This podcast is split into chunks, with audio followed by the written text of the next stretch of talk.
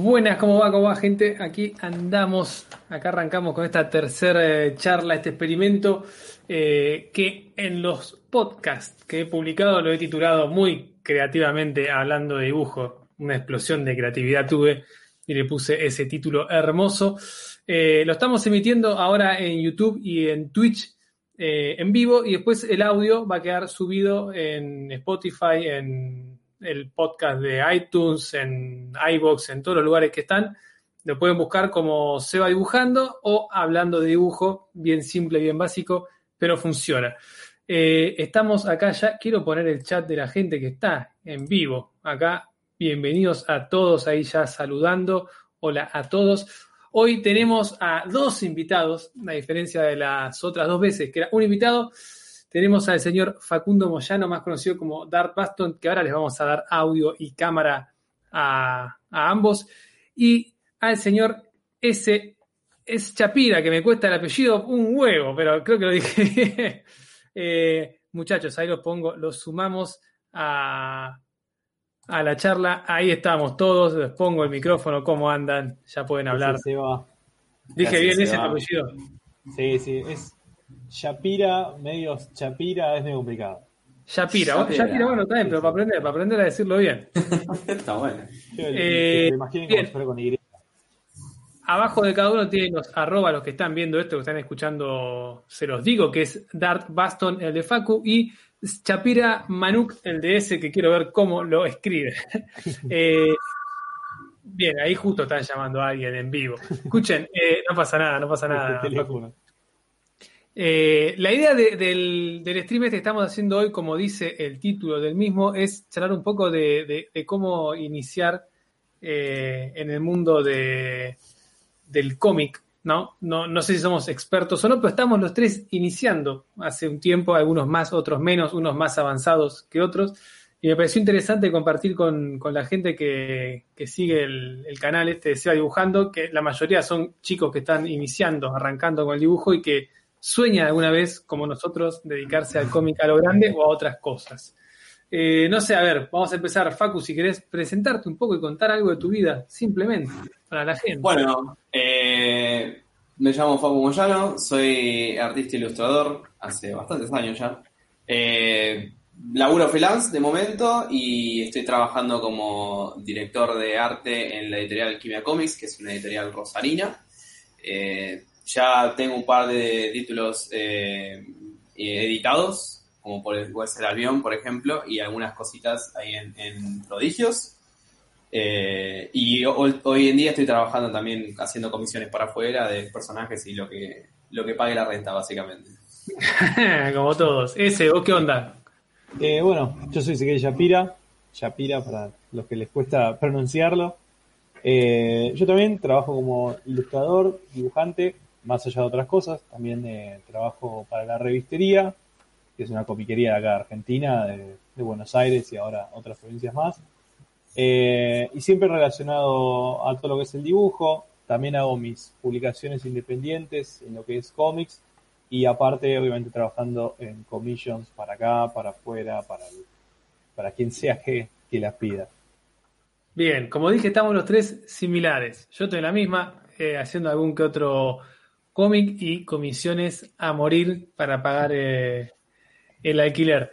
Eh, bueno, no sé cómo, cómo, cómo fue que, arrancaron en, esto de, decir, quiero dedicarme al cómic. Yo después cuento mi parte, pero me interesa más que los conozcan a, ustedes. De, es de ahora, desde chico, desde qué momento dijeron, quiero dedicarme al cómic y no me importa nada en la vida. De que quiera, arranque bueno, a Facu, vamos en orden. Dale, dale, vamos en orden. Este, yo a dibujar de toda la vida, desde, desde que tengo uso de, razón, que casi te diría que nací con un lápiz en la mano, estuve muy acostumbrado toda la vida a estar dibujando. Y dedicarme así al cómic en sí, eh, yo creo que hubo dos factores importantes. Primero, un cómic que, conseguí una vuelta eh, de ojete, ¿no? Que cuando iba a, la puesto de diarios a comprar cómics en su momento, había un cómic que no me olvido más, era el Batman Superman número 8, creo que era, que estaba dibujado por Michael Turner. que yo cuando vi el arte de ese chabón es como que se me abrieron los horizontes, porque yo hasta ese momento no coleccionaba cómics, no, no tenía idea por ahí. Y es como que se me abrió el horizonte y dije, wow, esto se puede hacer en papel, no lo puedo creer. Eh, y ahí es cuando empecé a, dedicarme más en serio al dibujo. Y después, mientras estaba trabajando, eh, estudiando, digo, en diseño gráfico, eh, empecé a, interesarme un poco más en el tema del dibujo, a practicar un poco más, ya estaba con comisiones. Eh, solo diseñando personajes. Y de repente se me cruzó por el camino el curso de cómic americano eh, de La Ola, que lo daba en su momento Jorge Lucas, el creador de Cazador. Eh, y ahí fue cuando, gracias a él, hicimos como una especie de, al, final de curso, se hacía como una revista en la que cada uno hacía tres páginas basadas en un dibujo de Fraceta en su momento, de Cleopatra, entonces ahí fue cuando empecé a, dedicarme más a lo que es, qué sé yo, diseñar un guion, eh, puesta en página, eh, ya todo lo que, lo que conforma, digamos, los ingredientes para un cómic. Y me copó tanto que después esa misma historia de tres páginas le di color, la puse en Facebook y ahí le empezaron a descubrir gente y es como que ahí me descubrió los chicos de UMC primero y después eh, el Fede de Alquimia Comics y ahí empecé de a poquito a hacer un par de historias cortas con Fede y bueno, después empezó todo lo que fue Albion en su momento, así que para, UMC, ¿qué hiciste? UMC eh, había empezado a trabajar en eh, Cero, cronología Cero se llama ahora. Eh, había empezado a hacer el número 2 o 3, no me acuerdo, y bueno, por temas de, que no coincidíamos con los tiempos, no se hizo. Después hice una tapa doble que salió hace poquito para Sol de Plata. Y ahora estoy haciendo unos eh, personajes sueltitos a, que los van a agregar después más adelante, que los usan por ahí para hacer material promocional y todo eso. Claro. Perfecto. Ese, ¿cómo fue tu, conexión con el mundo del cómic, con decidir meterte en esto? Hay, hay una parte que tenemos muy en común con, con Facu. Eh, yo también de, toda la vida, desde chico, que me gusta dibujar, que me gustaba dibujar. Eh, no sé cuándo fue que, me empezó a gustar esto de los cómics. Digamos que con, lo que me metí con la historieta, a mí me gustaba mucho el dibujo y dibujar en sí cuando era pibe. Y en algún momento eh, me acuerdo que me compraban los cómics de, Star Wars. Que estaban editados acá de Gárgola, creo. Y ahí medio arrancó porque me enganchaba, me gustaba muchísimo Star Wars, era re fanático de Star Wars, tenía todos los jueguitos, todas las películas, todo. Me enganché con los cómics de Star Wars, empezaba a dibujar eso y eso. Y cuando quería conseguir más, me acuerdo que eh, mi vieja me llevó a Camelot y ahí empecé a encontrar más cosas. fue tipo, ah, mirá, además de lo de Star Wars, empecé a encontrar más cosas y ahí me empezó a gustar el tema de los cómics. Pero después, me digo que ya en alguna época de adolescencia, medio que lo dejé de al lado y me metí en la música y la viola y estudié para ser sonidista y para productor musical y nada que ver con el dibujo. Ese pasado no lo tenía el tuyo ese, mirá. Sí, sí, sí, todo, en el medio fue todo respecto a la música, la viola, la producción, eh, entré a elaborar un estudio, todo. Y más o menos cuando empecé en ese mundo de elaborar en esto, dije, eso un embole. Me gusta tocar la guitarra en mi casa, no me gusta ir al estudio a trabajar. Claro. cuando después de pasar, no sé, 14 horas seteando para para grabar una orquesta o eso, dije, no, eso no eh, y ahí medio empecé a, liberarme, a ver qué, podía hacer, y caí también en la misma. Eh, empecé a estudiar eh, diseño y para meterme, para volver a meterme en el dibujo, empecé a, buscar, a buscar cursos, hice varios, y entre ellos uno que hice también fue en La Ola con Jorge Lucas, el de cómic americano.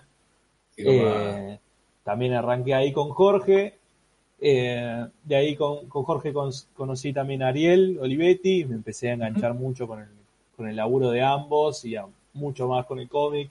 Empecé a reencontrarme un poco y a partir de ahí no paré. Habré empezado hace cinco años con esto y no paré más. Eh, después, eh, en un momento ya, incluso tuve que, hacer, tuve que hacer lo mismo, eso que dijiste vos. también la, de la historia corta con una habilitación de fraseta eh, que creo que la tengo acá en la revista. y después seguí con Kika de Catena. Eh, y ahí, ahí ya fue como el punto en el que con Kike ya eh, tuvimos una amistad, con Jorge también. Y ahí dije, bueno, esto sí me gusta. Ahí ya me empezó a gustar y empecé a, hacerme mis propias cosas y a, a meterme cada vez más. Es muy zarpado como para mí, me, parece, ¿no? Porque están contando lo que me pasó a mí también, de, cómo estos grandes maestros o referentes son claves para que, por lo menos acá en Argentina, ¿no? Para que uno se meta. Porque a uno le puede gustar, puede consumir dibujos o historietas, lo que sea, pero siento que quiebre este de decir quiero hacer esto es tener contacto con alguien que ya lo hace y que ves que se puede, que, que no te cagas de hambre, que es el temor, creo, de mucha gente eh, en este país con, respecto al cómic. A mí me pasó lo mismo con, Olivetti, que me monté un curso de Olivetti yo ya venía dibujando en las redes de dibujos así medio cómicos, como para reencontrarme con el dibujo. Y me metí ahí y ahí lo conocí a Will, el, dibujante, colega y amigo del, del, del, ¿cómo se llama? el podcast pasado. Y él me dijo, no, yo quiero dibujar Marvel, esto es lo que quiero en la vida. Y de tanto que no me la cabeza dije, pará, yo también creo que quiero dibujar así grosso. Y bueno, ahí fuimos llegando y con, con Ariel de por medio dando consejos, metiéndole.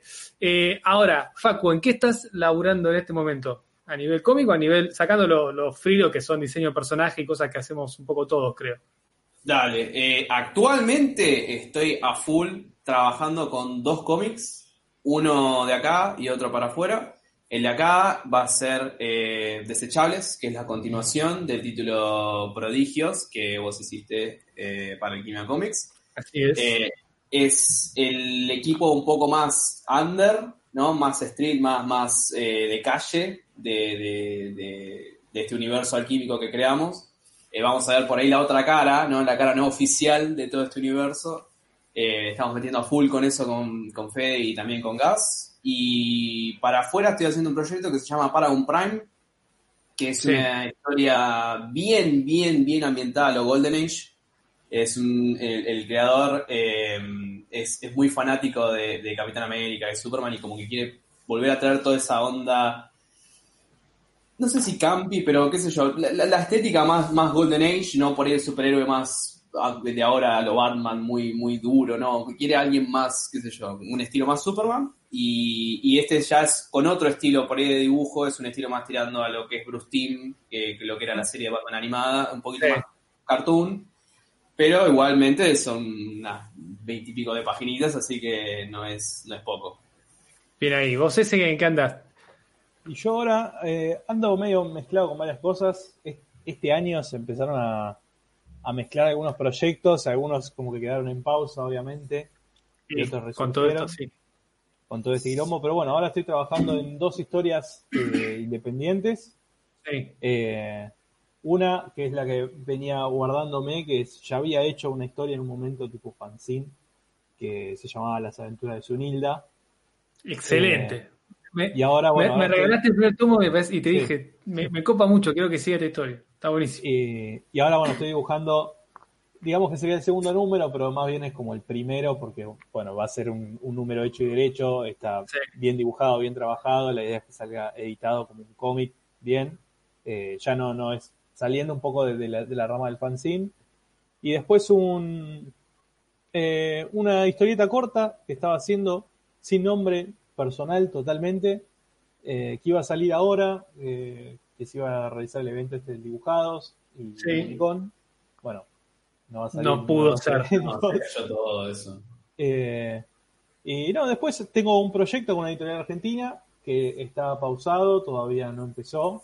Eh, La idea es que sea para, para este año comenzarlo y ver, bueno, ahora obviamente todo está medio frenado y vamos ese, ese que me habías contado, ese de... Sí, sí, que va a ser con, con, la editorial Utopía. Eh, pero bueno, ese hay que, hay que ver cómo... Hay que ver qué pasa. Sí, hay que ver ese, ese me parece genial. En qué momento. Ese, eh, ese si, si, te sale a hacerlo me parece muy, muy bueno. Sí. Che, hablando, hablando de las editoriales argentinas, ¿cómo, cómo viven y ven eh, los dos tienen mucho más que yo. Yo en este mundo me estoy metiendo hace muy poco, mucho más tiempo o contacto. Vos ese, laburando en la revistería, ni hablar, creo que tenés muchos contactos y gente. Eh, y vos, Facu, trabajando en la editorial, ¿cómo ven el tema de la de los cómics argentinos? Eh, ¿Se puede vivir de eso? ¿No se puede vivir de eso? Yo sé un poco la respuesta, pero a ver qué opinamos todos. El que quiera, Facu, ¿cómo, cómo, lo ves vos desde, desde, ser editor gráfico de una editorial independiente de Rosarina? Y mira, por mi lado, eh, que nos toca un poco más cerca porque somos una editorial en sí, está complicado. Está complicado porque lamentablemente vivimos en un país de incertidumbre en el que nunca, por ejemplo, los precios no están estables nunca. Eh, por ahí vas a imprenta un día, te tiran un precio y vas a una semana después y tenés otro precio. Eh, proyectar es bastante complicado. Eh, qué sé yo, hace poquito estuvimos charlando también con, con los chicos de Alquimia estas cuestiones más editoriales, pero hay buen material, o sea, a nivel creativo está muy bien establecido. Eh, yo creo que últimamente estuvo saliendo mucho esto de las editoriales independientes y, están trayendo material muy bueno a la mesa. Eh, lo que se nos complica ahora es el tema de eh, mandarlo, o sea, de, enviarlo, de que llegue a la gente, todo lo que es distribución se está haciendo bastante complicado. Claro.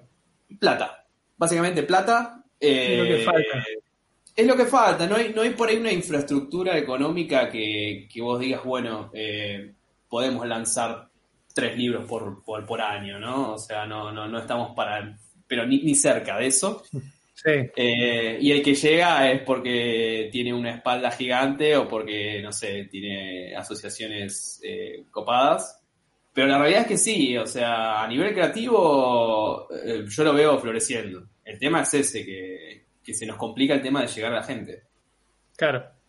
Sí, a, mí me parece que está floreciendo, pero como le digo, yo como me metí hace poco, para mí todo está como creciendo y digo, qué bueno todo lo que está pasando y capaz ya pasa hace años y está igual.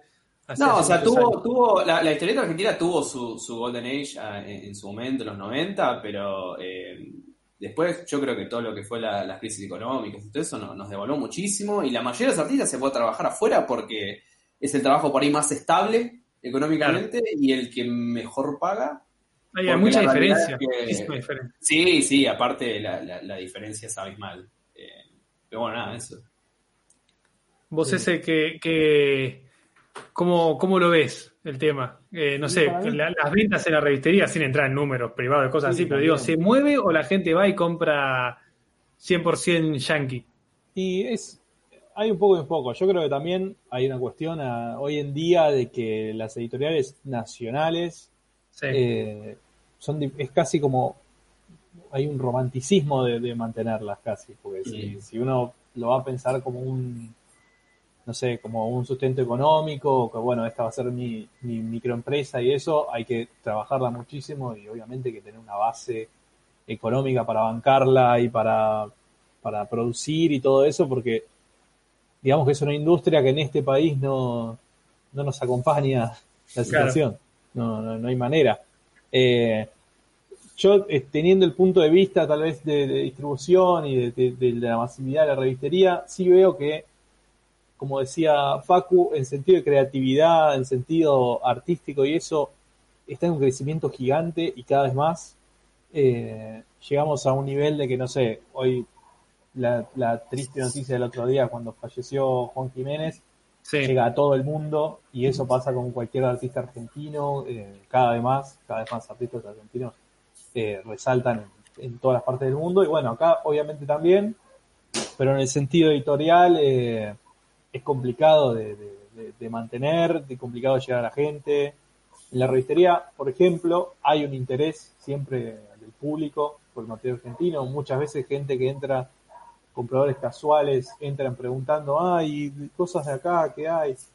Pero también es difícil eh, tal vez competir, es difícil poder eh, convencer a la gente de, que lleve, no sé, tiene el, material de Capitán Barato y el primer tomo de Walking Dead y convencerle, bueno, explicarle tal vez por qué, qué hay todo detrás de esta cosa de Argentina que le puede ya interesar o ir a lo seguro que lo ve en la tele, lo ven en el cine, lo ven los carteles en la casa. esas cosas tienen publicidad automática. Tenés un, todos los cines papelados con el Capitán América y el pibito va a querer Capitán América. Ese es el problema también. Hay, hay una cuestión de que es difícil de, es difícil de poner en el mapa para mí. Es, hay que tratar de, de visibilizarla y en este momento no queda otra que destacarse por, por la originalidad en general. Hay muchos proyectos de editoriales argentinas que pasan al digital o crean una plataforma digital para presentar sus cómics. o nuevos tipos de ediciones, o locales propios para poder mostrárselos a la gente de otra manera.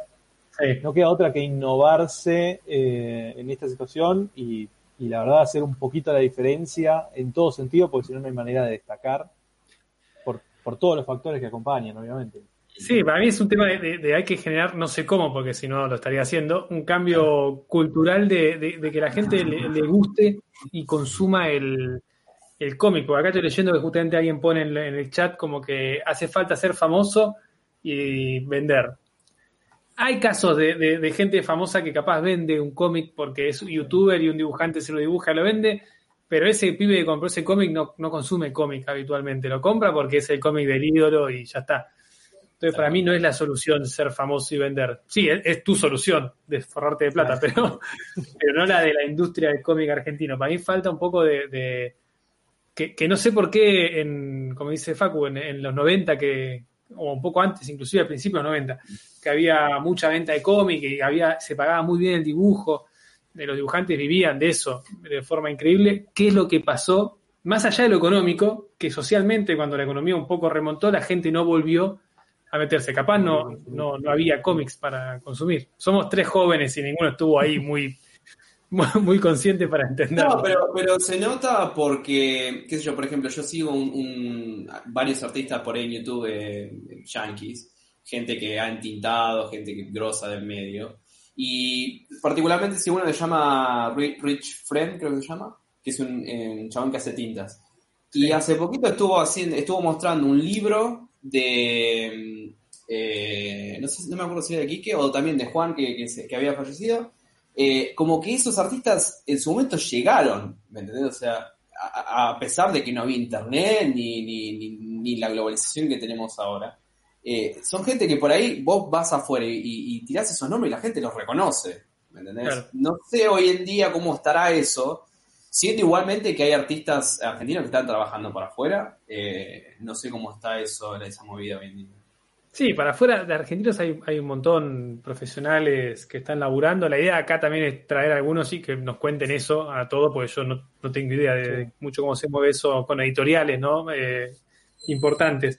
Pero es esa cosa rara de, de, de, acá en Argentina. La otra hablaba con un pibe que tiene publicados webtoons eh, en Webtoon, justamente, o sea, historietas digitales en esta aplicación, creo que coreana o japonesa, y el chabón le va re bien, y, nadie tiene idea de quién es el flaco, o sea, ya lo conocen todos, y acá nadie, es como, ¿viste qué, hace? ¿Qué, ¿Qué, onda? Que me escribió un mail contándome cómo hacía, que laburaba de eso, que le pagaba Webtoons, eh, y qué onda que acá no se consume, eso, eso, eso es rarísimo. Nos fuimos por las ramas hermosamente igual del tema, pero no importa. A lo mejor por ahí eh, puede ser que hay como una especie de de mala percepción por ahí de, que lo nacional no es bueno, o porque, porque es argentino va a ser, ah, tiene que ser todo bizarro, todo tiene que ser, no sé, a medio pelo, a medio cocinar.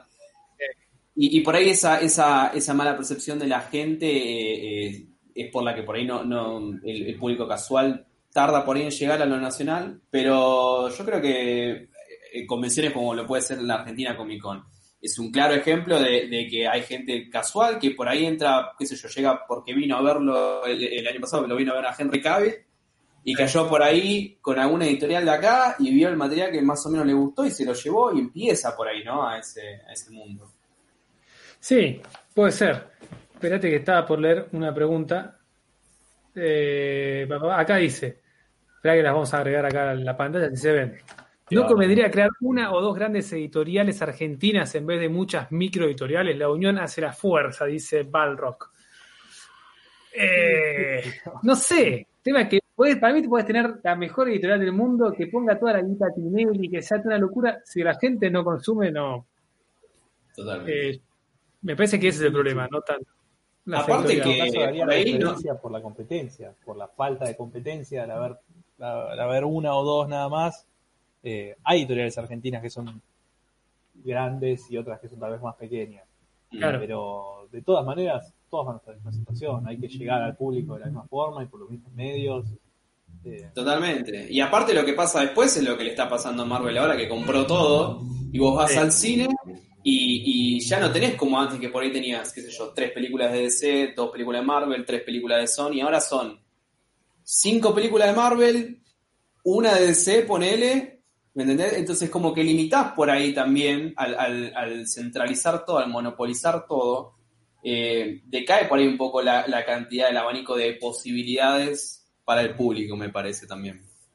Claro. Aparte, acá en Argentina, digamos que hay- hay- creo que hay una percepción, y desde el lado tal vez de mi trabajo lo veo mucho, y, y es que la gente a veces cree, no sé, cuando hablan de editoriales argentinas, hablan de Omnipress, o hablan de Ibrea, o hablan de Utopía, y de todas creen que es que hay un edificio, que es el edificio Omnipress, y que tiene su propia imprenta en el fondo, y que Utopía también es una corporación, y que y todas las impre o sea, todas las editoriales se imprimen en los mismos lugares, hay tres imprentas en todo el país, eh, Claro. o sea, sale el libro de Capelú, sale un diccionario, sale un cómic, sale el diario, sale todo por la, por la misma impresora.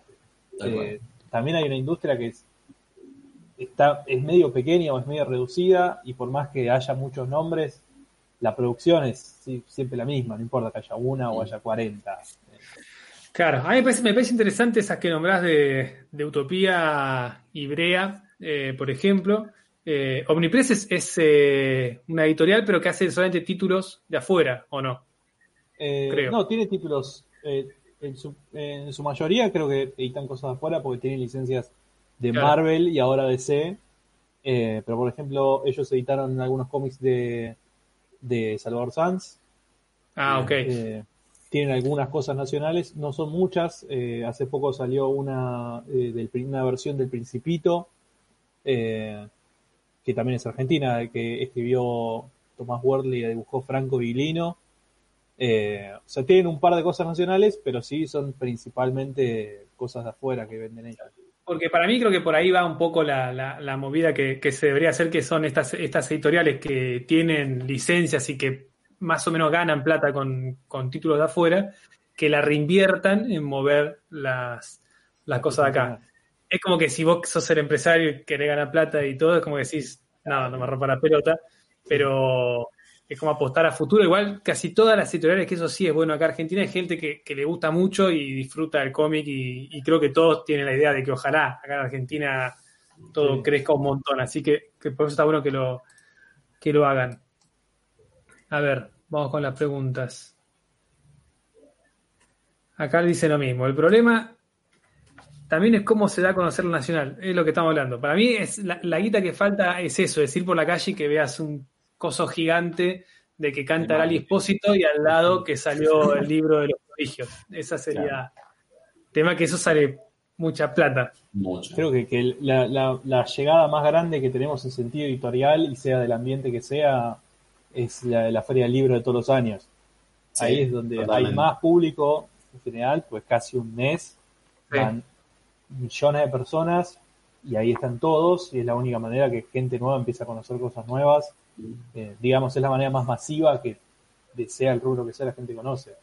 Bueno, la- en, la charla que tuve con, con Danny Müller, con Capitán Barato, contaba eso, que la, la convención que se hacía en Tecnópolis, no recuerdo el nombre, Comicópolis. eh, Comicópolis, dice que es la que más vendió en su historia, porque decía que estaba armado de una forma de que la gente que iba era gente nueva, que en cambio capaz en, la- en las demás, que vamos todos, que siguen estando, el público más o menos es siempre el mismo.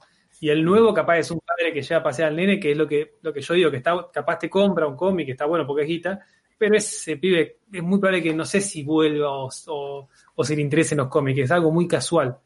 Sí. Eh, entonces también sí, habría que ver la forma esa de, de moverlo. Marvel quiere venir de cine, pero no piensa en la audiencia.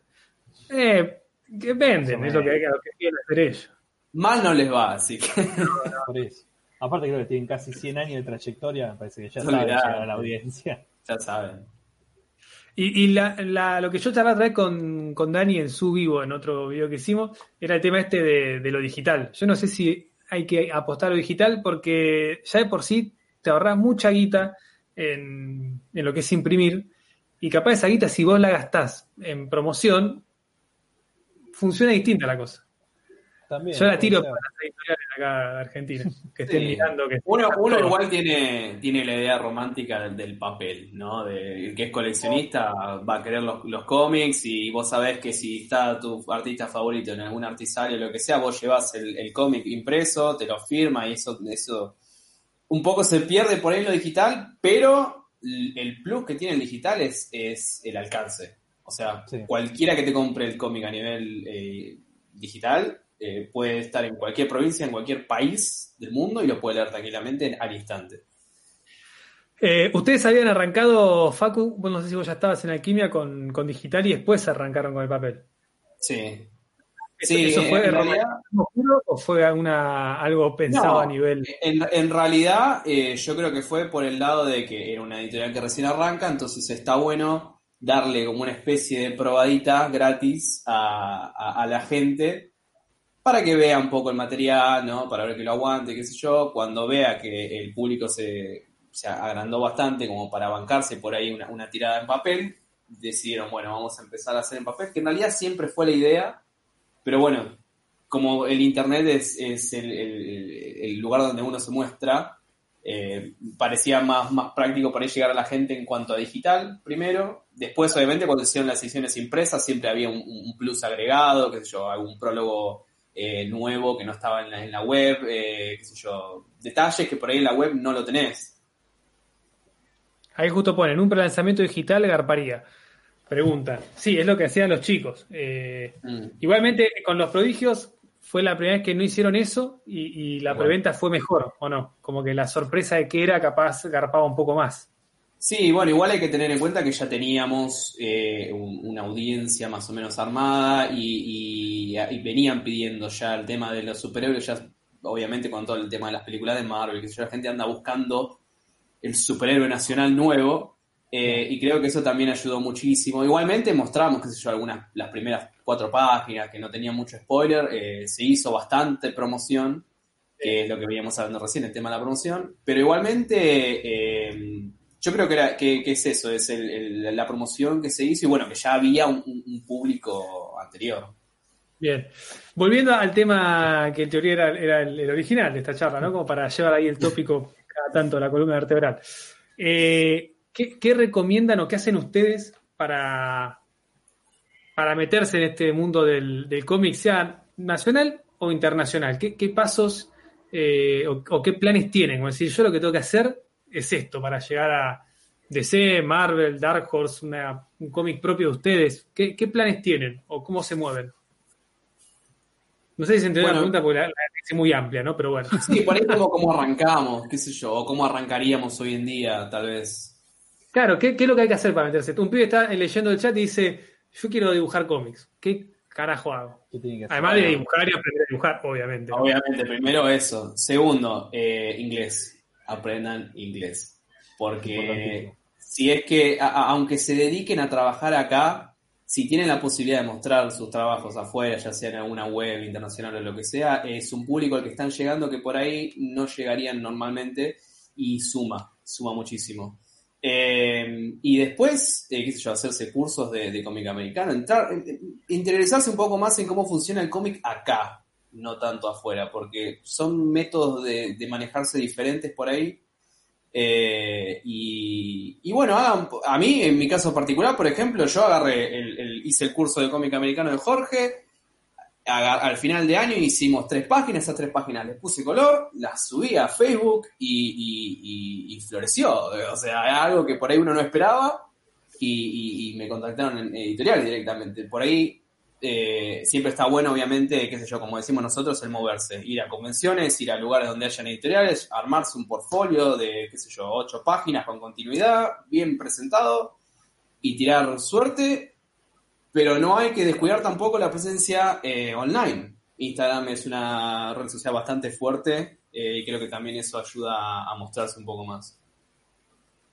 Ese, ¿qué onda? ¿Tenés portfolio armado? no tenés portfolio. Yo soy un desastre con el portfolio, por ejemplo. Bueno, este año justamente mi gran proyecto personal para este año era terminar un portfolio. Eh, yo nunca había armado, por ejemplo, un portfolio serio de cómic, sí con ilustraciones y, distintos trabajos, pero ante varias oportunidades que se me presentaron últimamente de, no sé, de gente que conoces, contactos es eso, te das cuenta que un día estás cenando con alguien y decís, si tuviera un portfolio me vendría bien poder mostrarlo y eso. Eh, me parece que es algo importantísimo, por lo menos para alguien que, no sé, eh, alguien que está, ya está en un nivel que considera que puede hacerlo, es importante poder tener algo preparado y tener siempre algo eh, bajo la manga para el día que ves que tenés una oportunidad, meterte. Eh, claro. Que no te agarre de sorpresa la, la que te digan, a ver, qué bueno lo que hace, a ver, mostrame un par de páginas. No, no tengo. Ahí ya está, ya perdiste el tiro, ya está. Para mí lo, lo, que es muy importante hoy en día es la presencia eh, digital, la presencia en redes. Yo, vos viste, Seba, le doy muchísima importancia al Instagram. Eh, de hecho, desde que estoy en esto, por Instagram conseguí en general la mayoría del trabajo y muchos contactos y muchas cosas por, por moverme por ahí. Eh, es importante la, la constancia, eh, y la paciencia, porque no queda otra que estar constantemente en esto. Eh, uno tal vez lo piensa y dice, bueno, son 200 páginas, ¿cuánto tiempo puedes estar haciéndola? Un año. Puede ser, pasa muy lento esto. Eh, o sea, tener una carpeta de dibujos quiere decir estar mucho tiempo dibujando para tener el, el material suficiente. Y para mí algo que por lo menos a mí me funciona y que es súper importante en mi sentido, que viene de la mano lo de saber inglés aparte, es ser medio caradura. Eh, mm. Siempre es importantísimo. Porque si no te puedes perder oportunidades, no importa si sos más introvertido o más extrovertido, siempre, nunca decirte que no. O sea, el no ya lo tenés siempre. Claro. Eh, si ves a alguien, vas, te acercás y le hablas. Siempre así, tenés que estar en todas, meterte en todas, hablar con todos. Total, sí, sí. nunca nada que perder. Acá justo eh, te interrumpo con la pregunta, dicen cómo acercarse a un editor para presentar un portfolio. Es lo que está diciendo ese. Tal cual. Eh, para mí hay, que medir mucho, que es lo, peligroso entre cara dura y pesado, ¿no? Hay que... obviamente, es, importante nivelarlo. Eh, es lo que yo creo que lo repito todos los videos y ya la gente me va a odiar, pero me parece que me digo clave. Es el tema de ser autocrítico y y no creerse el mejor dibujante, ni tampoco el otro lado de, pegarse con látigo de, ah, soy un desastre, soy muy malo, así que hasta no ser el mejor no, no voy a presentar. Pero si vos llevas las cosas, si un chabón te dice, che, está bueno, pero venía lo que viene, te falta, listo, ahí es donde tenés que decir, listo, no soy pesado. No, no, pero fíjate que yo acá esto, si yo quiero lo dibujo bien, no, no, ya está. Ya, ya te dijo lo que tenías que escuchar. Oportunidad. Yo en, todas las Comic Con, eh, estoy yendo de las Argentinas Comic Con de acá. Sí de hace 3, 4 años por lo menos, en todas las sesiones, siempre lo que más disfruto es el hecho de estar en el Artist Alley con los artistas internacionales que llevan, que muchas veces hay algunos, muchas veces conozco algunos que conocía y no conocía mucho su trabajo, y también casos de gente que sí conocía y admiraba un montón. Y siempre disfruté un montón poder aprovechar, acercarme, hablarme, hablarles, eh, mostrarles mi laburo. Algunos eh, se interesan más, otros menos, inclusive eh, había venido hace poco, hace unos años, David Nakayama, es un dibujante de Marvel, que a mí me encantaba el laburo que hacía. Y yo fui también a regalarle un print, a hacer algo para, para, nada, para charlar un rato con él. Y, así de una directa me dijo, ah, pero tenés un cuaderno, mostrame, vení, tráeme todo. Y al toque me dijo, no, tráeme todo, mañana el sábado tráeme todo. Y se quedó una hora hablándome, diciéndome, haciéndome críticas de cosas y todo. Zarpado. De buena onda. Eh, saqué un montón de data de él, y es cuestión de nada, conocerse con gente, hablar con gente y, absorber todo lo que puedas. Sí, y que la mayoría, la mayoría hay casos excepcionales, pero la mayoría de los dibujantes exitosos suelen ser tipos re buena onda y copados, porque ahí la diferencia de esta profesión con otras es que al no tener la cara de esa persona exponiéndose, el ego es un poco más, más calmado. Todos los tipos como que está todo bien, son chonas recontra, hiper comunes en otras profesiones capaz de acercarse al tipo como, no, parás, aquí soy yo, no, no, me vengas a molestar. Así que eso, ah, eh, tírense así a hablar con la gente, con los dibujantes, siempre con respeto, con buena onda, obviamente, no, no ser pesado, pero eso es clave. El inglés también, yo creo que de los tres soy el más viejo y el que menos inglés sabe. Dos cosas que me diferencian a ustedes. Eh, y hay que ponerse las pilas. Yo la piloteo con, los, con las comisiones, pero todo escrito, hablando, es como que no, por favor Me han dicho, ¿te, puedo llamar y así te explico más fácil? No, no se puede llamar. Soy mudo y sordo, solamente escribo. Eh, así que pónganle las pilas a eso si quieren dedicarse a, esto de una. Sí. Y también en cuanto a, presentar a editores, eh, si sepan el material que manejan las editoriales. primero que Muy nada. ¿no? O sea, eh, si ustedes ven que dibujan, su estilo es manga, y no vayan a por ahí, qué sé yo, eh, Omnipress que no, no edita por ahí tanto manga de acá, o qué sé yo, alguna editorial que vean que tiene cómic, eh, qué sé yo, tiene cómic americano, tiene superhéroe este, y no tiene manga, y no vayan con manga tal vez. Sí, por ahí para charlar, o sea, generar un, un- un vínculo con esa persona, qué sé yo, por ahí les puede Que te conozcan, no claro. esperaban, que se conozcan, pero sepan bien, si van a presentar el, el- el trabajo material de ustedes, sepan a dónde llevan el material, obviamente. Que Bueno, sea el- coherente a, la línea editorial que llevan. En el curso de, de Olivetti, charlando con él, eh, nos contaba un poco eso. Dice, si vas a mandar a DC, hacete cinco páginas de DC. No le mandes cinco páginas de Marvel porque te van a mandar a la mierda ya por, por soquete, para no ser otra palabra. O sea, dale, un poco, poner un poco de, de- de voluntad. Es- eso hay que hacerlo sí o sí. Para mí está bueno eso. Si quieren mandar afuera a editoriales, primero en todas las páginas editoriales, si entra en alguna parte, siempre dice eh, submissions y, ahí te avisan si está abierta o no. Y si está abierta, dicen cómo tenés que presentar. Lo que sí, eso. Si van a mandar a, a Marvel, cosas de Marvel, si mandan a DC, cosas de DC, suelen ponerte ellos un guion, como decir, hace esto, a ver qué onda. Eh, y ver eso. Después lo que, lo que está bueno, que no sé si alguno de ustedes lo, lo probó para charlar, que yo lo quería hacer este año en la Comic Con de, de Nueva York, pero el coronavirus me dijo, metete No, no. pasajes por algún lado que te entre y no voy a poder ir. El tema de que lo que hablar con alguno que ya labure en Marvel y DC, ¿no? Pero a ver qué opinan ustedes. De presentar en las convenciones si sirve o no sirve. Si es mejor mandar directamente a, por mail y ver qué onda. Acá en Argentina lo mismo, a ver si sirve ir con una carpeta o es mejor mandarla por mail. Y mira, yo creo que eh, por lo menos para conseguir contacto es mejor a veces eh, cara a cara, porque no solo juzgan tu arte, sino que también juzgas tu personalidad y cómo sos como, como persona para trabajar, y creo que eso a veces suma bastante más que el arte. Eh, no tengo experiencia de haber mandado eh, vía mail, pero creo que es un poco por ahí más distante, me parece. Y sí, yo creo que por ahí, yo creo que hay un plus en, en- en presentarte como artista eh, eh, físicamente, decir, mira, yo soy tal, hago esto, charlar con esa persona. Yo creo que esa parte de, de generar una especie, el plus, ¿no? El vinculito ese que podemos tener por ahí eh, en persona, creo que suma un poquito más. Sí. ¿Ese qué opinas? A ver.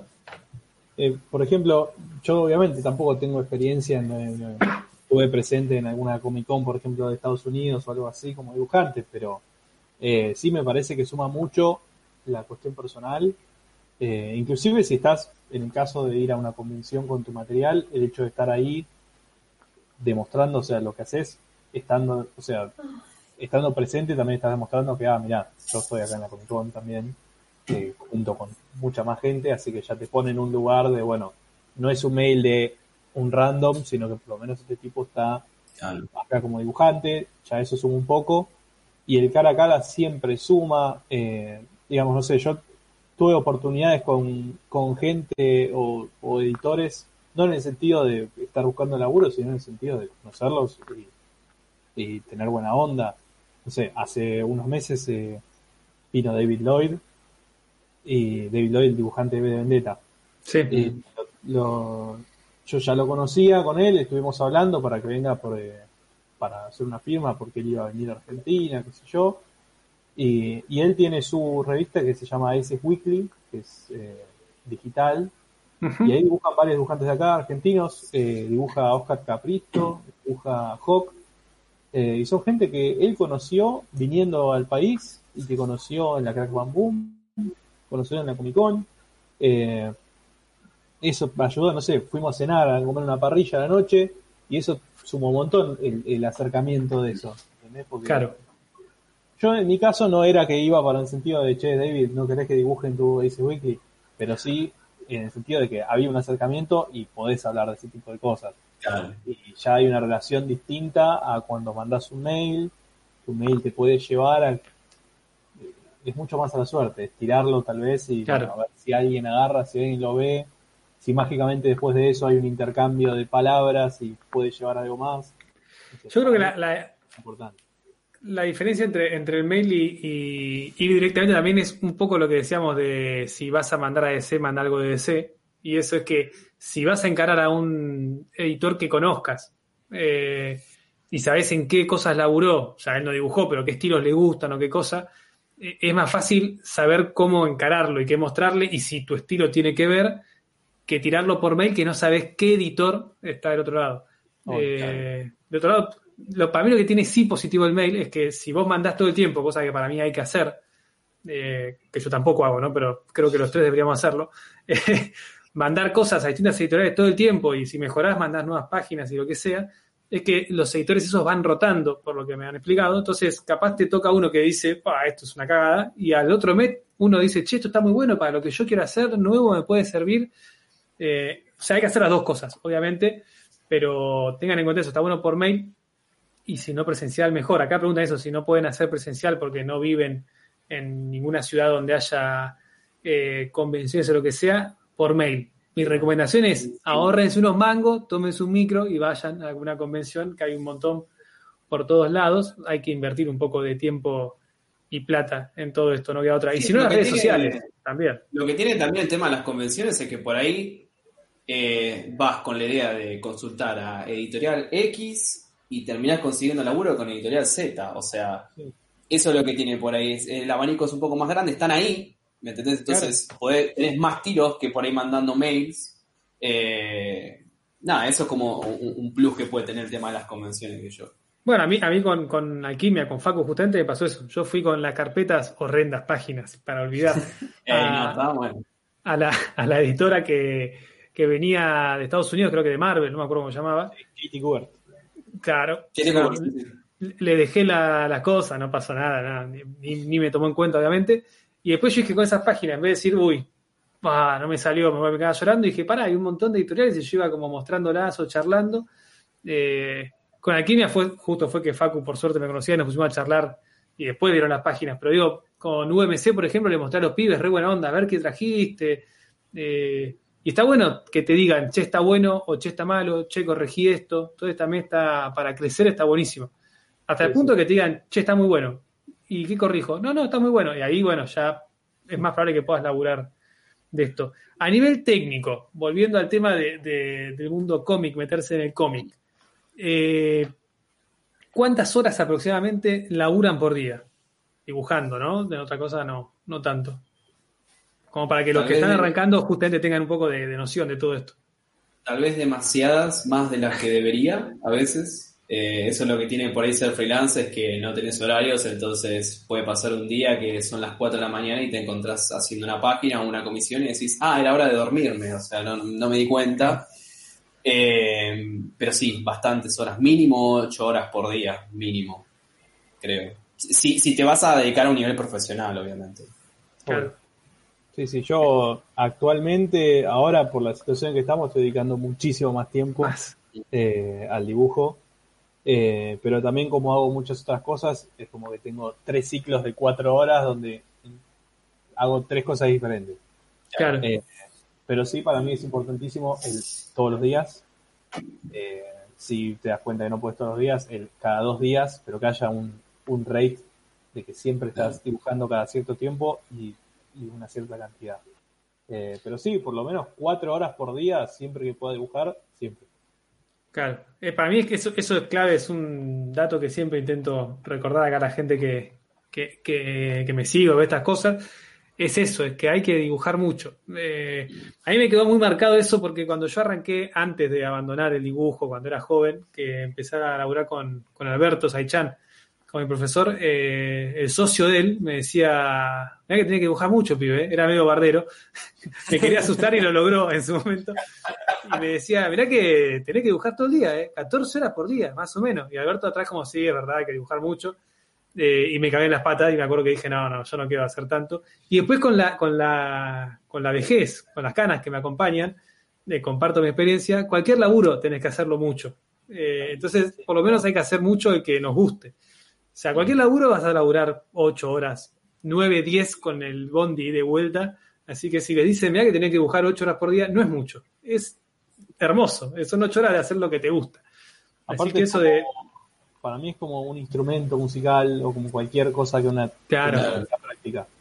Eh, si no lo haces, te vas a enfriar y no, no avanzas. Es como que estás todo el- cada vez que lo dejaste de hacer y lo volvés a hacer, perdés mucho más tiempo tratando de volver al nivel en el que estabas la última vez para continuar un poquito más. Entonces hacer pasos muy cortos, eh, por eso es necesaria la constancia. Claro, y es tremendo lo que uno, para mí, por lo menos, eh, me- mejoramos si dibujás seguido. eh, al principio capaz no se ve, pero después con el tiempo te das cuenta que es una bocha. Eh, se mejora mucho dibujando seguido. Esperen que quiero ver las, las preguntas, porque si las, si las veo cuando están hablando ustedes no lo doy bola y no está bueno. Eh, consejos para dibujantes que no escriben sus propios guiones, ¿cómo pueden hacer para empezar a practicar páginas de cómics? Eh, hay un montón de, de- guiones en internet, como les decía, mismo oficiales de SEO Marvel para hacer pruebas, hay una bocha. Creo que todos los años sacan un concurso de DC por lo menos, en el cual te ponen cinco páginas, las puedes buscar, si entras a DC, están en inglés, pero Google Translate y lo entendés más o menos. Eh, o si no, agarras un cómic que te guste mucho y lo, lo, lo reinventás como a vos, te, tipo director de cine, como vos lo hubieras hecho, como vos lo hubieras armado.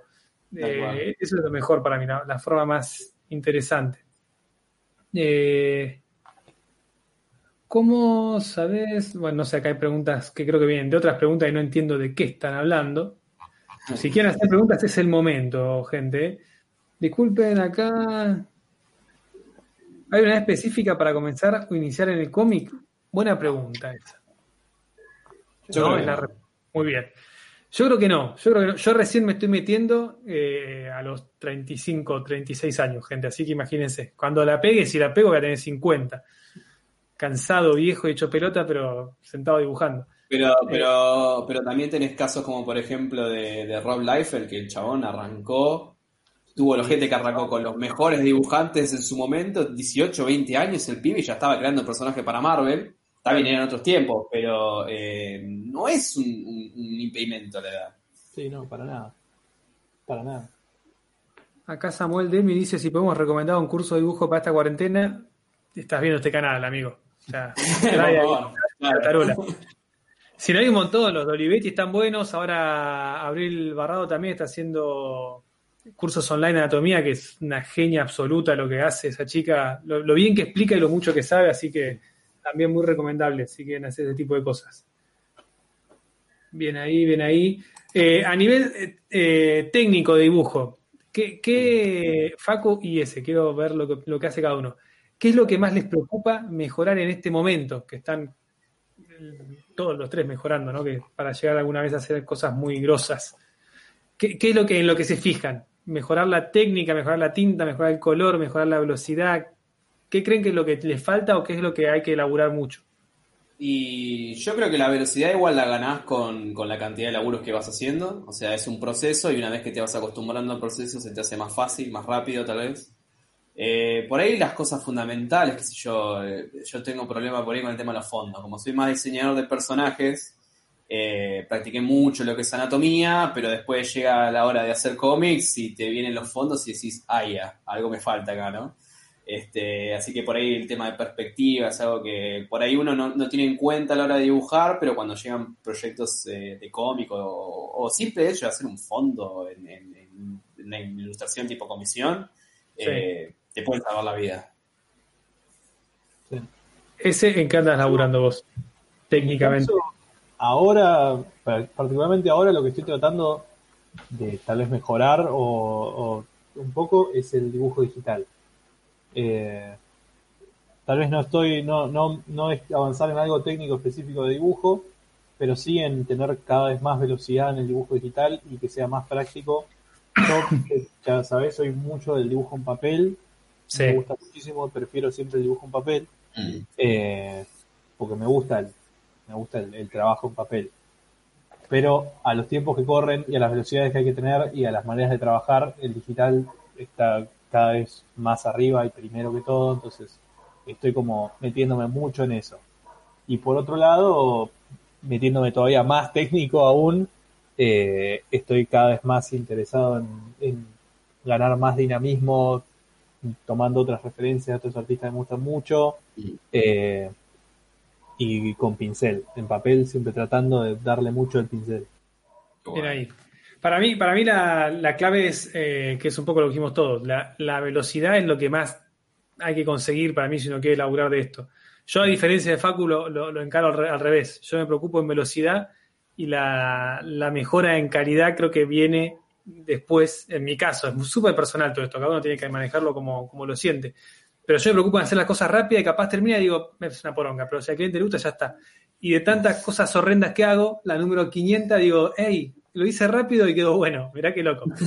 eh, ¿Qué cosa es? Es importante dibujar mucho eh, y constantemente. O sea, es mejor por eso si tenés velocidad para hacerlo, para mí está buenísimo, podés, podés hacer muchas cosas y, y, vas mejorando mejor, más rápido todavía. Mm. Sí, y, y, ahí está un poco la clave de, de, de, de, lo que todos nos preguntamos si se puede vivir de esto. Mientras más velocidad tengas, eh, mejor vas a vivir porque más plata vas a cobrar a, a fin de mes. Eso es importante. O sea, si tardás, si sos un dibujante de la puta madre, pero tardás cinco meses haciendo una ilustración, aunque te la paguen bien, pero capaz ganás 500 dólares. Y si dibujás muy rápido, capaz ganás 500 dólares por semana. Entonces, eh, ahí depende mucho eh, el tema este de, de, la velocidad. Ofendida que hice 10 preguntas y no leyó ninguna. Dice acá Rey Malik, no sé, Faco, hacete cargo. Eh, Rey preguntaba cómo, qué, qué, los inspira o algo así era la pregunta. Estoy buscando la pregunta, pero más o menos por ahí iba. ¿Cómo se, se inspiran con sus trabajos? ¿El que quiera contestar? Yo, en mi caso, lo que más me lo que más me impulsa siempre es el consumir material. Mm. Eh, a mí lo que me metió en esto de los cómics es lo que más me gusta a mí es el, el, el, material de que soy fanático, que es todo lo que sale de los 90. Me sí. gusta muchísimo el cine y me gusta muchísimo el cine de acción y de ciencia ficción. Eh, soy fanático de todas las películas de Stallone, de Schwarzenegger, eh, todo ese tipo de cosas me encantan. Y eso es lo que siempre me deja la cabeza dando vueltas y me, me hace pensar en historias y cosas. Eh, eso por un lado, en el sentido de lo cultural que siempre absorbo y me, me impulsa a, a, querer expresar historias o narrativa de cualquier manera. Y en el sentido de cómics, lo que más me inspira son los dibujantes que me gustan a mí. Eh, mm. Siempre tengo dibujantes que son referentes y que consumir su material me hace querer cada vez dibujar más y más y más, que es un poco lo que, no sé, yo lo comparo mucho con la música, siempre, siempre dibujo lo comparo igual con la música. Que me engancho con un disco y lo escucho 40 veces de principio a fin, claro. después me engancho con los proyectos de cada uno de esos músicos, lo mismo con el dibujo. Me gusta un cómic, me gustó el dibujante, me leo todo el material de ese dibujante, sí, lo todo. por todos lados, me compro el sketchup, todo, y así es como me voy, me voy metiendo cada vez más. Sí, sí, nutrirse de, de, cosas. Para mí el dibujo es eso, de tener información de todo tipo, de, de, lo real para, para llegar a 2D o de ya cosas 2D que hicieron otros para, para adquirir y, y, dibujar. Acá puse una pregunta, dice, ¿qué opinan de lanzarse en plataformas como Webtoons? Hoy en día funciona un poco más que el formato tradicional. Eh, Acá ninguno lo eh, no sé si funciona mejor, pero que tendrás más alcance, tal vez, seguro. A ver, tenés más chance de que alguien vea un Webtoons a que llegues a imprimir ese cómic y lo lleves a una convención para que te lo compren, no sé, es más directo. Claro. Sí. Eh, para mí está bueno. Ahora en el vivo que viene, que después cuando terminamos cuento bien de qué va a ser, eh, vamos a hablar mucho de eso, así que no se preocupen. Sí, sí. Eh, Son medios diferentes. También. Es distinto, ¿no? Sí, muy distinto. Eh, ya, ya, el formato de cómo estructurar la página cambia mucho. Y son otros tiempos también. Vos me decías, Seba, que, que si en una semana tenés que hacer, qué sé yo, no sé cuántos capítulos y, y por ahí, bueno, ¿viste? en cuanto a calidad, bajás un poco. Es un tema interesante ese, porque sí, tenés que publicar eh, todas las semanas para que te vean, es como Instagram, tenés que publicar todos los días cosas, si no, no te sigue nadie. Eh, en cambio, en lo tradicional, vos terminás el cómic entero, lo imprimís, lo mandás y ahí recién te relajás y sale y no sabes qué pasa. En lo digital, para mí, tiene eso del día a día también que capaz vos arrancaste con el primer capítulo y dicen, che, está buenísimo, che, está malísimo, eso te condiciona mucho a cómo sigue. Eso en el tradicional hasta que no salió a la luz y ya hiciste todo el laburo Sí, sí, no sabes, capaz es un desastre, pero ya lo hiciste. En cambio, el otro capaz puedes ir cambiando, puedes dejarlo a medias, así que cambia. Otra pregunta, ¿los portfolios pueden ser electrónicos? Preguntan. ¿Tiene que ser sí o sí papel? Si hago digital, los imprimo papel y listo. Eh, creo que sí. Pueden ser tranquilamente digital, sí, sí. Eh, lo digital te puede salvar, por ejemplo, como decía eh, ese tipo, qué sé yo, vas vas a un restaurante y te cruzas a un editor copado, ¿viste? Y no vas a tener por ahí la carpeta encima, pero decís, ah, pero tengo la web de ArtStation, por ejemplo. Claro. Che, mirá, querés, muestro acá el Instagram, una boludez, pero si, si van a una convención y saben que van a presentar material, recomiendo 100% que sea eh, impreso. Aunque laburen digital, imprímanlo en hoja 4 o A3 eh, y Sí, eh, para mí es otra cosa. impreso sí o sí, varias copias. También. Nunca sabes, ahí te puede pedir, che, me la puedo quedar y le decís, no, que tengo que mostrársela a otros y ya ese ya te va a mirar mal. Eh, una buena que, que me decía Will No Name, de nuevo colega y amigo que lo nombramos al principio, es hacer tipo un cómic de uno con muestras, pero tipo abrochado, como si fuera un cómic editado para llevar, no sé, tener 20 y lo vas dejando. Claro. Es una buena alternativa creativa, en vez de una carpeta A4 con folios y los dibujos, que capaz es más bueno. difícil de, de mostrar. Yo hice eso cuando, cuando tuve la oportunidad de viajar a Long Beach y, y- y es otra recepción lo que tiene la gente, porque por ahí yo había presentado, eh, había juntado el cómic este que hice para mm, eh, La Ola y la historia corta que había hecho con Fede y los puse los dos juntos, no tenía nada que ver la historia, pero bueno, eran las dos historias ahí juntitas. Eh, y era diferente, porque como decir, ah, mirá, qué bueno que, que por ahí, qué sé yo, podían ver colores, que por ahí, viste, o, o- o la continuidad de la, de la historia, es otra cosa por ahí. Claro. Acá ponen, eh, quiero saber qué tamaño uno debe hacer los ejercicios del libro de, de Lewis o de Mm, tus Loomis, videos. ¿no? Loomis, supongo que será. Eh, el tamaño que quieras, una 4 está perfecto. Mismo las muestras pueden, si es digital, eso también es lo lindo del digital. Vos podés hacerlo en A4 con 600, 300 dpi, que después lo imprimís como vos quieras. Ah, Eh, bueno. Las muestras también para mí está bueno llevarlas en A4. Eh, Mm. Yo es, es personal, yo sé que hay muchas eh, opiniones, porque es algo cómodo de llevar, de mostrar. Algunos lo hacen en A3, en las carpetas más grandes. En el caso que sea tradicional, lo, lo, lo laburaste en A3 y bueno, A3, no queda otra. Eh, pero eso, si, si el laburo está bueno, el dibujo está bueno, eh, yo creo que cualquier editor o dibujante lo va a ver y te va a decir, está bueno más allá de si es una 4 o si es una cosa gigante o que esté bien impreso, no, no impreso en una hoja común y corriente, sino vaya a una imprenta y lo imprimen, lo imprimen copado. Eh, están todas mezcladas las preguntas aquí en el chat. ¿Cómo podemos dibujar un personaje varias veces sin que se deforme? Samuel, es Es la, un buen la- ejercicio ese. la pregunta del millón. Hay que dibujar mucho. Eh, O más veces hasta que no se deforme.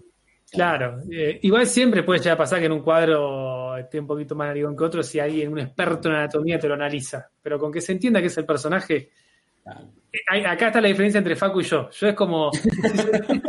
con muchos dibujos te va a quedar re parecido y Facu capaz dice no, tiene que estar súper parecido y con muchos dibujos lo voy a hacer más rápido parecido.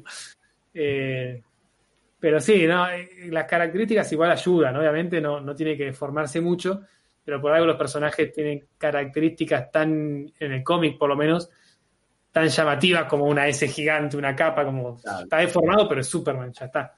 Sí, yo creo que mientras tengas la, la esencia del personaje en el dibujo, como que se entiende que yo, si el chabón es un cowboy, un pistolero, y tiene dos pistolas, y si las dos pistolas están en todo el dibujo, ¿viste? No va a haber Claro. problema. Obviamente es, es algo para mí a mejorar y que obviamente tiene que ser lo más parecido posible, pero en, lo- en los dibujantes más grosos y prestigiosos pasa también. Porque Sí, en el cómic, en el cómic hay, hay cuadros que tenés que, que optimizar. Vos decís, bueno, este, esta página, este cuadro le pongo todo y a este un poco menos, pues es un cuadro de transición. Eh, eso también vamos a ver de charlarlo en alguna, en, en alguna charla de estas, pero con alguien capaz que, que sea más experto en todo este tipo de, de cosas. Nosotros somos tres expertos, pero alguien más experto todavía. Ya, hay más experto. Eh, pero sí, a mí me gusta mucho que lo charlamos siempre con los chicos, eh, John Murphy. Y John Murphy, si vos ves sus, sus páginas, a Harley Quinn en una la dibujó con la nariz repingada, en otra la dibujó con la nariz redondeada, y, y sale, Pero se ve bien y sale, ya fue. bien. claro. ¿Qué programa prefieren? Uh, acá este para vos ese. ¿Qué programa prefieren a la hora de dibujar digital? Yo estoy ahora en, en esa transición, justo ahora. Eh, siempre pasa que es muy personal también para mí. Mm. Yo siempre prefiero Photoshop porque hace muchísimos años que uso Photoshop y sé usar el programa de una manera. Pero sí considero que para dibujar puedo dibujar en Photoshop porque ya sé usar el programa y sé, las, sé cómo funciona y eso. Claro. Pero por ejemplo ahora estoy usando Clip Studio justamente porque prefiero mucho más entintar en Clip Studio que en Photoshop. Eh, me siento mucho más cómodo en un sentido súper técnico y de, de cómo está desarrollado y de, y de las maneras que tienen de, de, de hacer la línea y de detectar la tableta y muchas cosas técnicas. Prefiero mucho más el Clip Studio para ese proceso que el Photoshop, que en realidad el Photoshop no discrimina entre trazos, es siempre Claro. lo mismo con una distinta textura que arrastra. Clip Studio Claro, está sí, como trabajado de una manera para que la- los que son lápiz sean eh, de una forma, los que son eh, pinceles sea otro script de otra manera, que funciona de otra manera distinta. Entonces, prefiero Clip Studio yo para entintar y el resto prefiero Photoshop por la comodidad. Estoy en casa, desde local. Claro. Vos, Facu, parecido. Yo estoy en la misma. Yo, en realidad, descubrí Clip Studio por, por vos, Eva. Eh, yo era, trabajaba todo en Photoshop y me di cuenta de que tiene muchas practicidades el Clip Studio a, la hora de dibujar que, que por ahí te faltan en, Photoshop. Qué sé yo, el hecho de tener una capa vectorial que puedes entintar en vectores, que puedes agrandar, achicar, rotar y que no te cambie la definición. Eso te suma, te, te ayuda un montón porque ahorras un montón de tiempo, no perdés calidad a la hora de trabajar y, y podés imprimir el tamaño que vos quieras. Lo que es color, sí, yo Team Photoshop siempre, eh, no lo cambio de momento, eh, tendría que probar alguna otra aplicación, pero eh, de momento sí, me manejo lo que es Liner, dibujo todo Clip Studio y color Photoshop. Bien. Eh, para mí sí, el- respondiendo acá a, a Facundo Moyano también, mira, un, Mirá, tocayo. un tocayo tuyo, 100% tocayo. Eh, sí o sí una aplicación de dibujo, si tenés que arrancar, como dice Claro. ese, si ya manejás Photoshop, bueno, pero si arrancás, sí o sí cualquiera, Medibank, la que más te guste, pero no Photoshop para mí, porque te vas a cerrar en algo que no está desarrollado para eso. Sí, no es para dibujo de Photoshop. Claro, Sí. sí, o sí, movete en cosas que sean para dibujo. Claro. Consejo para encontrar un estilo de dibujo. Cuando ya dominás bastante la anatomía. Bueno, o cuando no. Vamos con las últimas preguntas, chicos, ya os libero. Dale, yo creo, eh, primero que nada, hacerte como una especie de, de- de glosario de cuáles son tus artistas que vos decís, yo quisiera dibujar como tal. Por ejemplo, yo ahora estoy, muy fan de John Murphy. La verdad, loco, quiero dibujar como John Murphy. Bueno, me gusta John Murphy. Eh, me gusta como Adam Hughes dibuja las minas, listo. Me gusta como, no sé, Jim Lee hace la sombra, listo. Tomás esas cosas practicás un poco de su estilo, copiás tal vez, y, con la práctica vas, vas a ir viendo que, eh, por ejemplo, si, si dibujás una mano como lo dibuja Adam Hughes, te queda un poco la memoria muscular en eso, y después tu cuerpo lo reinterpreta de otra manera y solo te va ir saliendo el estilo. Yo creo que eh, el estilo es algo que se encuentra, no es algo que se busca, siempre eh, que haya una buena investigación de, otros estilos, de otros artistas y de práctica, mucha práctica. Yo opino exactamente igual, pero exactamente lo mismo. Que para mí es eso, vos absorbés de tus, de tus referentes, de tus artistas que te gustan a vos, eh, estás enganchado con el laburo de quien sea, estás enganchado con el laburo de, de Jim Mahfood, ponele, o que es un estilo súper urbano, eh, y querés imitar un poco ese estilo, pero lo importante es saber eh, deconstruir el material que tenés enfrente tuyo, eh, copiarlo y referenciarlo de una manera crítica y no de calcar, ¿no? O sea, Claro. entender qué es lo que estás copiando y vos estás eh, eh, absorbiendo algo general, o sea, estás absorbiendo la- la- el dinamismo, las formas que usan, las maneras que usan, es algo a lo que te vas acostumbrando y vas generando tu estilo de eso. Es como, de vuelta es como la música para mí. Es, lo que Claro, a un violero y decís, claramente este flaco era fanático de Kiss, porque ahí se reescucha esa cosa de este tipo escuchaba Kiss y Maiden, porque claramente toca la viola así ahora. Claro. Está en eso, es eh, todos absorben de, de lo que a uno le gusta. Eso es muy loco. Hay muchos artistas que vos ves y decís, uy, este chabón es único lo que hace, es un distinto. Y si ves artistas capaz de hace muchos años, inclusive algunos están muertos lamentablemente, dibujaban así y ese tipo les copió, pero terminó siendo parte de su estilo a esos artistas. Eh, hay un montonazo. Cualquiera que vean que digan, ah, este tipo es único, no. Sí. Si le preguntás, investigás, vas a encontrar, decís, ah, este chabón le Tal copió todo, o era muy fanático este tipo. Eh, para mí lo que dicen los chicos es tal cual y es un poco como, como es la cultura japonesa. Yo practico Aikido y tiene cosas muy copadas para el tema del aprendizaje, los japoneses. Que acá en, en Occidente somos muy de que lo original es lo distinto. O sea, Messi es un original jugando al fútbol porque es distinto al resto. Y en, en Oriente, en Japón, son completamente distintos. El, el original y el, el, que me- el que más grosso, el que más sabe, es el que mejor imita a su maestro. Eh, Obviamente, al ser un ser humano distinto, con una esencia distinta, con una sensibilidad distinta, va a ser un estilo distinto. Claro. Pero mientras más se esfuerza en copiar a, a su maestro o al dibujante que nos gusta, a nuestros maestros de, de dibujo, eh, más lo, lo valoran los tipos. Dicen, mira qué parecido, pero igual sigue siendo distinto. A mí en el dibujo me pasa eso. Yo soy muy fan, como dice Facu, también de. Ahora estoy muy con John Murphy, antes estaba muy con Jorge Jiménez, que me sigue encantando, pero van cambiando los gustos, eso también está bueno. Claro. Genera el estilo de uno, que tres meses te gusta uno, tres meses otro, y así se va llenando de porquería la cabeza de uno. Por eso decimos que está bueno ampliar tu paleta, o sea, si vos conoces tales artistas, decís, bueno, hoy voy a investigar a ver algún artista de un género que nada que ver. Por ejemplo, si vos trabajás cómic americano, me decís, bueno, hoy voy a ver artistas de manga. Y por ahí descubrís algo que vos nunca en tu vida se te hubiera cruzado la mente por ahí buscar y decís, loco, me gusta cómo hace las poses el chabón este, ¿me entendés? Y son cosas que vas sumando. Claro, sí, sí, para mí es eso, es estar todo el tiempo dándole, consumiendo cosas distintas, abrirse en el dibujo y en todo en la vida, ¿no? Eh, bien, saludos, ¿cómo hacemos lo que empezamos de cero? Curso, el que arranca de cero, curso, amigo. En- también en cualquier ámbito de tu vida, que hacer stand-up, radio, lo que sea, dibujo, curso para conocer gente que esté con tus mismos intereses y ver otras cabezas y otras cosas, y eso te hace que te enamores más de lo que estás intentando arrancar. Solo en la casa hay algunos. Puede, hay- ermitaños- claro, hay, hay ermitaños muy grosos para mí, pero son, son pocos. Bueno, gente, no sé, ¿quieren, quieren eh, se les quedó algo en el tintero? Mira cómo tiro esta referencia de dibujo. Eh, ¿Algo que quieran eh, acotar o decir o contar algo de ustedes que quieran que la gente lo sepa, hacerse algún chivo o algo antes de, de echarlos del canal y yo contar lo que viene el martes que viene? Primero que todo, para mí, que, que es lo que veo que todos comentan siempre, que es el de cómo empezar y cómo hago y todo eso, como decís vos, que todos se metan en esto de busquen un curso, busquen una base para dónde arrancar y darle y tener paciencia un montón.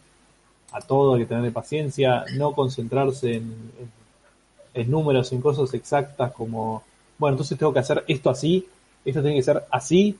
No, o sea, todo lo tenés que usar como una guía, pero te tiene que, tiene que surgir de vos, tenés que afrontar todo tranquilo, eh, no te tenés que, que, que estresar en que todo tiene que ser con una estructura y de una manera y de una forma, porque si no te vas a volver loco.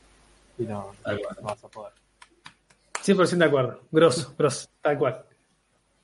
Sí, Facu. y, también eh, a no desanimarse. Eh, si no consiguen el primer laburo, abren Fiverr, ¿no? El, el típico, abrís Fiverr, pones todo, armás todo tu Fiverr y pasa una semana y nada, y pasan dos semanas y nada. Bueno, a no desanimarse porque a- por ahí a la tercera semana aparece alguien.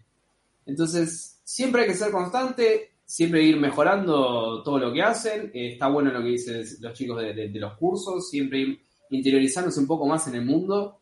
Eh, nunca está de más eh, conocer gente del medio, que tal vez no, no solamente por el lado de, los contactos, sino que les da por ahí una perspectiva o algo nuevo eh, que ustedes los hace como para inspirarse más o redescubrir todo, todo este hermoso mundo. Y nada, ser constante. Constante y tener muchísima paciencia. Mucha. Hay que tener mucha paciencia para con uno mismo, con lo que uno va mejorando, ¿no? Y no decir, ah, no me sale, soy un desastre, nunca más hago esto. Primero hay paciencia con uno y paciencia así con el resto, con las editoriales, lo que decía yo también de, ser autocrítico y mejorar y dedicarle el tiempo necesario, así que va por ese lado, me parece.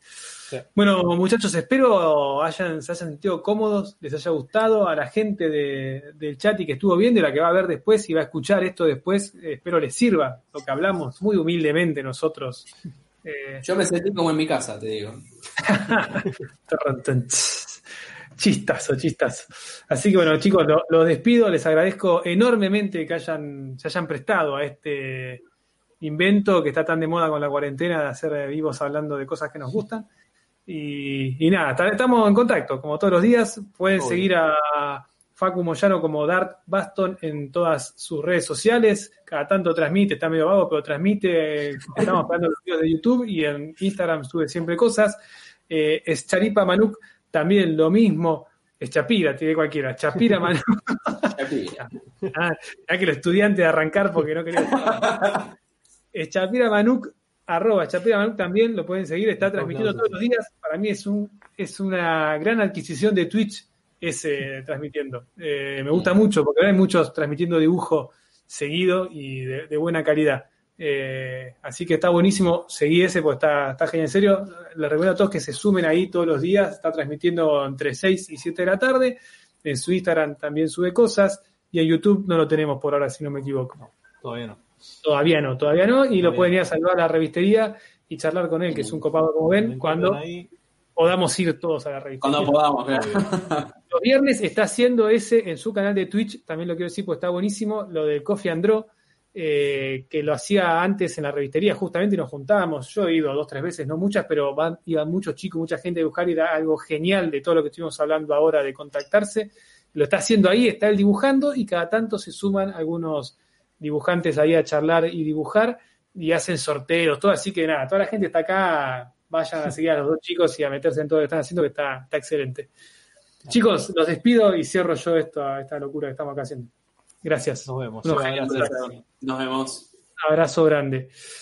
Bueno, gente, eh, para, para, cerrar esto, les cuento, la semana que viene, de nuevo, martes, vamos a hacer un, un vivo como este, pero en vez de a las 8 va a ser a las 10 de la noche porque el invitado, para mí un capo, está, buenísimo que, pueda conseguir gente así, la verdad que me pone contento para todos ustedes y para mí, porque yo también adquiero mucha información de esto.